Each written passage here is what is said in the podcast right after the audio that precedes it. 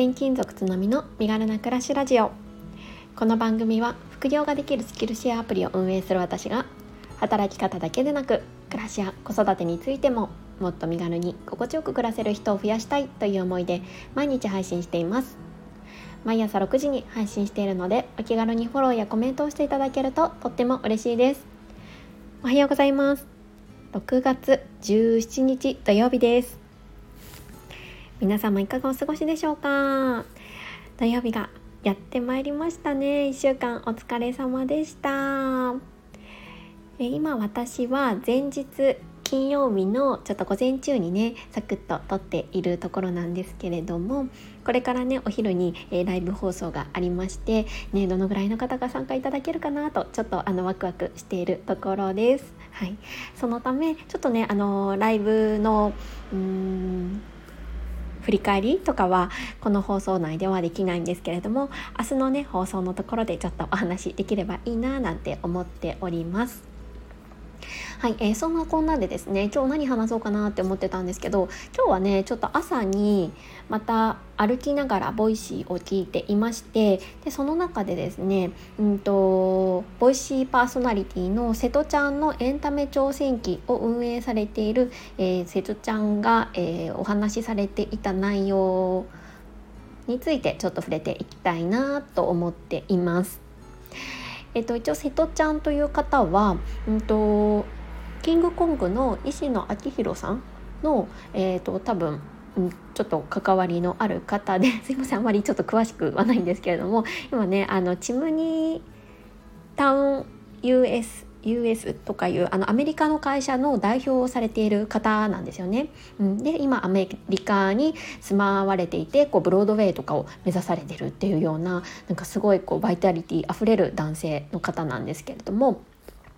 聞いてらっしゃる方いらっしゃいますか？私はねあの結構いろいろな方がこの人の、えー、放送をおすすめされているのを聞いてあのフォローしてね聞いているんですけれども。でまあ今日の放送の中で、えー、瀬戸ちゃんがですね、あ、瀬戸ちゃんっていうあの、えー、お名前を使われてるのでちょっと私もそのまま呼ばせていただきたいなって思うんですが。えー、瀬戸ちゃんが、えーと、と使い伝え方についてお話をされていたんですよね。うん、であのそれについて、まあ、私も本当にその通りだなって思ったので、まあ、次回の念も込めてねお話をしたいなって思っています。で一応ねこうタイトルは、まあ、人を動かす伝え方みたいなうん、感じにしようかなって思っているんですけれどもなんかねあんまり、うん、人を動かすっていう言葉はそこまで好きではないんですが、まあ、ちょっと適切なね表現が 私の頭の中ではちょっと浮かばなかったのでこのような表現になりそうです。でまあ瀬戸ちゃんの放送の中で言われていたのが、まあ、仕事、まあ、瀬戸ちゃんの場合は仕事ですね仕事において何か、うん、例えば他の人たちとチームを組んで、まあ、作業をする上でうんダメ出しをしなきゃいけない時ってあるよねって言ってたんですよね。瀬戸ちゃんはそのアメリカの会社の社長として、まあ、その会社がどういうふうな方向性をいくかっていう舵取りをされている立場なんですけれどもその他にもやっぱりこういろいろねエンタメを作ってくださる方であったりとか、まあ、実際の役者さんとかそういう方がこう周りにいらっしゃって。でまあ、その方々に対していろいろねあのどういう方向性でいきたいかっていうことを伝える立場なんですよね、うん、だからこう自分の思いとか考えっていうのを伝える場面というのが非常に多い立場の方なのかなというふうに思っています。でそんな瀬戸ちゃんが、まあ、このダメ出しをしないといけない時に、まあ、気をつけていることとして挙げる、ね、ポイントをね一つ紹介されていました。でそれが何かというと、えー、やっぱりねまず出てきたものに対して良かった部分というものをしっかり伝えましょうと。うん、でそれを伝えた上でうんこうしてほしいっていうのをお伝えするだけでだいぶその後のアウトプットは変わってくるんだよねって言ってたんですよね。まあこれね本当にその通りだなって思っていて自分でもね思い返してもそうなんですよね。やっぱり私も結構こう仕事をしている上でまあ、会社のねあの代表とかに、まあ、これでいいですかねって言った時にやっぱりあここはいいねって何かの部分を認められた時でで認められてても、まあ、結局あのここは直してほしいって言われることはあるんですよね。でも認められてる点が1個でもあればなんかねその次のステップを踏みやすくなるっていう感覚が非常に強くあるなって思いました。モチベーションもね変わってくるんですよね。ここの部分すごく良かったとここはすごい助かった。でもちょっとこうしてほしいんだよねっていうことをこの伝え方の手順いいところを褒めて認めてで指摘するっていうこの手順を踏むだけで、まあ、だいぶね印象が変わってくるなっていうふうに思っています。でこれって仕事の場面だけじゃなくって、まあ、育児であったりとかパートナーシップ間でも言えることだよなっていうふうに思うんですよね。まあ、子供に対しては、まあ、もっとねあの簡単な言葉になるかなと思うんですけど例えばお手伝いをしてくれようとしていて、まあ、してくれたことに対して「まあ、ありがとう」と「すごいあのここが助かったよ」と。でもちょっとあの直してほしいところとかできてない部分に関してはでもここもやってくれるとすごい助かるなっていうふうに言うとやっぱりねきっとうん動いてくれるなんだろうことっていうのも増えるかなっていうふうに思いました。あとは結構夫に対してとかも、まあ、何かね家事をやってくれた時にまずはまあ、感謝の気持ちを述べる。そしてここが助かってるって言ったところを認めた上で、まあ、何かね指摘する部分があったら伝える。これだけで、まあ、だいぶ印象は変わるなっていうふうに思いました。なんか頭では分かっているようで意外に抜け落ちてしまうこともあることだよなって思ったので今日ねここのスタンド FM でお話をさせていただきました。どなたかのね参考になったら嬉しいなと思います。はい、えー、今日は土曜日ですね。皆さんはどのようにお過ごしになりますか？えー、私はですねちょうど義理の両親が、えー、東京からね岡山に遊びに来てくれるんですよね。えー、長女の誕生日も兼ねてみんなでお祝いしようっていうことなのでちょっとね土日はお出かけ三昧な 土日になりそうなんですが体調など崩さずにね楽しんでこようかなって思っております。はい、えー、ここからはコメント返しをさせていただきます。前々回の放送ですね134回目。族子育てがしんどいの正体とその先に3名の方からコメントをいただきました。よつはさん、ほのさん、しましまさんです。ありがとうございます。はい。えっとね、この回では、ちょっとその前の放送で、この子育てがしんどいの正体をお話ししたんですけれども、ちょっとね、補足が必要だなって思ったので、まあ私のね、今までの経験とか、まあこういうことがあったからこそのお話だったんですよっていうような、ちょっとね、補足の放送をさせていただいた回になります。はい、よつはさんです。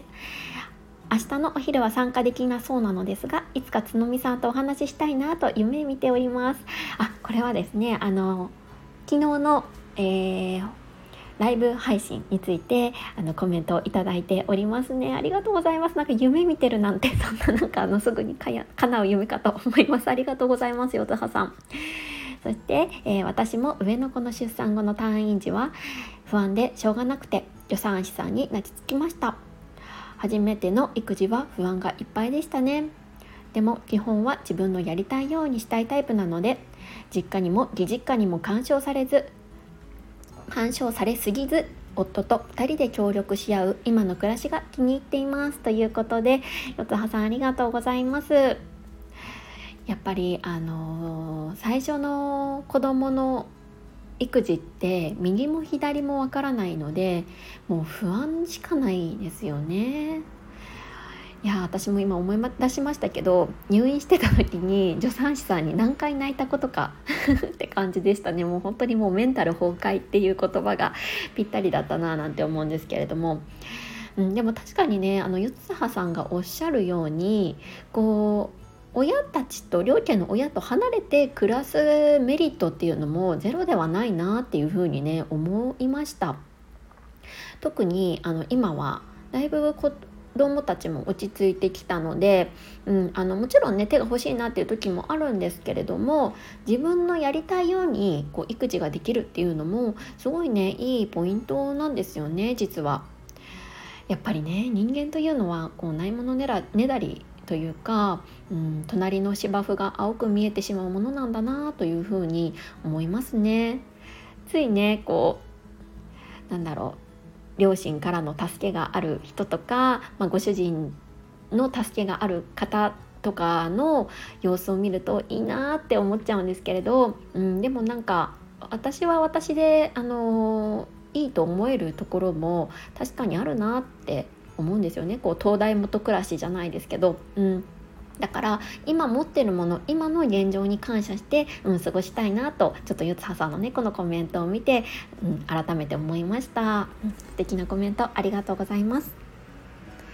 はい、えー、続いてほのさんです。つのみさんおはようございます。つのみさんの昨日と今日の放送を拝聴して私が感じたのはそれぞれの理由は様々だけど結局のところ自分に余裕がない状態が続いてしまうことが原因なのかなと思いました。物理的に家事時間を減らすための投資をすれば時間の余裕は生まれますし物理的な余裕がなくても誰かと辛い気持ちがシェアできると心の余裕が生まれてしんどいけど頑張ろうと思えたりするのかなと思えました。私も心身の余裕を作るために自分を大切にしてねと産後のママさんには伝えるようにしています。といただいております。ほのさんありがとうございます。いやそうなんですよね。やっぱりこの余裕っていうのが本当に重要なキーワードになってくるなって思いました。でほのさんがねおっしゃるようにやっぱり物理的な余裕と心理的な余裕。これどちらもやっぱり重要なんですよね。うん。で物理的なものもしもできる投資があるのであれば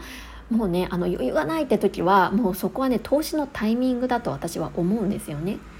あの家電を取り入れるでもいいですしうんとちょっとね外部のサービスを利用するでもいいですし、まあ、使い時ってやつかなって思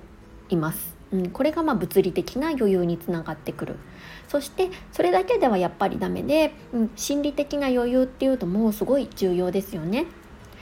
っぱりそれを、うん、少しでも軽くする。心理的な余裕を少しでも作るための方法の一つとしてやっぱり辛いってことを外に出す。